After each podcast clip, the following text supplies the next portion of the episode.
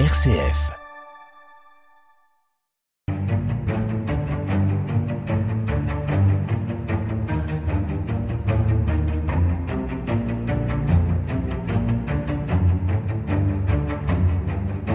Comment éradiquer le mal en 2023 Le prix Nobel de littérature a été remis à une femme de lettres suédoise, Selma Lagerlöf.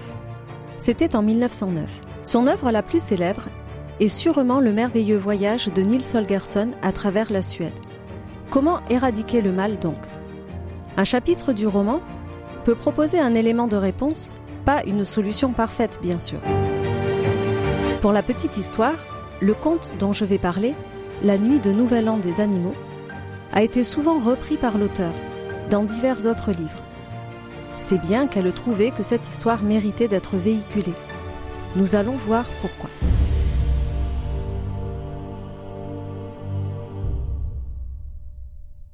L'histoire se passe il y a de cela plusieurs siècles, dans la campagne de Delsbo, à 300 km au nord de Stockholm, et met en situation un prêtre qui revient très tard un soir de Saint-Sylvestre d'une visite à un malade.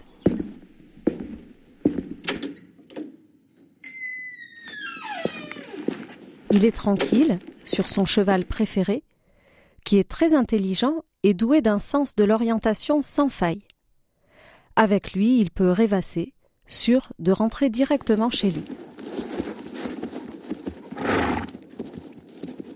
Ce soir-là, le prêtre se laisse mener jusqu'à ce qu'il se rendit compte qu'ils étaient totalement perdus. Il tenta alors de faire faire demi-tour à l'animal, en vain. Et un petit combat amusant s'engagea entre eux. Le cheval l'emporta, et l'homme se laissa mener sur une mousse souple, dénuée de tout sentier.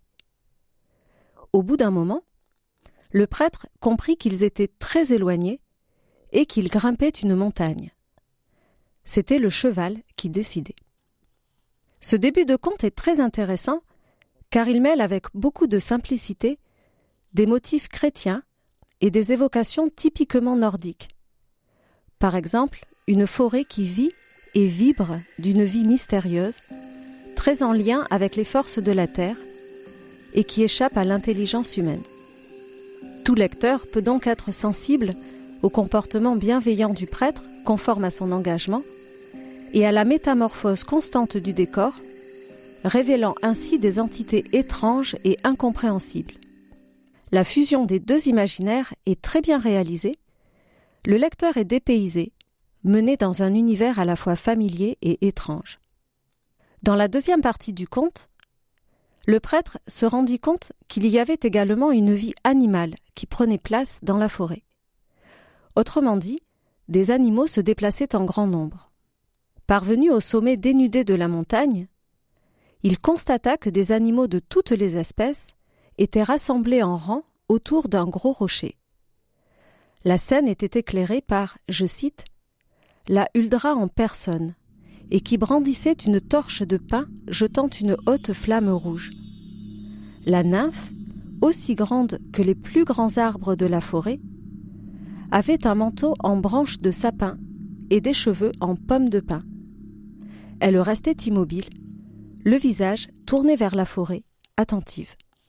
Ce passage décrit la huldra, la nymphe, qui attendait l'arrivée de nombreux animaux domestiques venus pour s'installer au milieu de leurs prédateurs. Le prêtre voulut les empêcher de s'avancer avant de comprendre que ce qui se passait ici le dépassait et qu'il n'avait pas à intervenir. Ne rien faire lui coûta beaucoup car il voyait bien l'expression de crainte qu'arborait cette dernière catégorie d'animaux. Il se rappela alors la légende. À chaque Saint-Sylvestre, les animaux se rassemblent. Et la Huldra désigne qui seront les victimes des prédateurs dans l'année à venir. Les troupeaux passent. La Huldra désigne quelques victimes avant de passer au troupeau suivant. Sa loi s'éprouve sans faille quelques bêtes, par troupeau, quelle qu'en soit la taille et la condition, sans discernement, proportionnalité ou pitié. Le dernier troupeau à passer est celui du presbytère, à savoir les bêtes du prêtre, avec le fameux cheval préféré, qui s'est mené lui-même devant cette sorte de tribunal, et que la Huldra désigne justement comme devant périr dans l'année. Devant cette mécanique maléfique, le prêtre ne put se retenir d'intervenir. Il brandit alors sa Bible devant la Huldra et devant les prédateurs. Le ciel s'obscurcit, moment traditionnel où de grandes décisions divines se prennent, et finalement, le geste du prêtre, la Bible longtemps tenue en l'air, avait éradiqué le mal pour cette soirée.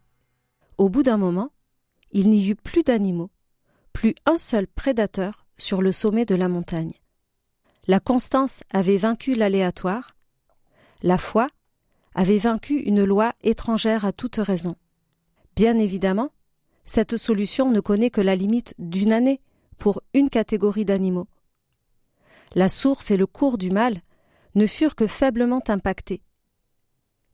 Mais c'est un conte qui peut nous rappeler que nous pouvons porter en nous une grande force positive. Si on est simple, si on a des affections sincères, notre foi assumée et brandie. Tout cela peut être une résistance concrète au mal. Entre résister et vaincre, le conte montre que la frontière est perméable. Cela me rappelle le colibri d'une autre légende, qui ne peut vaincre à lui seul l'incendie de la forêt, mais qui revendique avoir fait sa part, même modeste.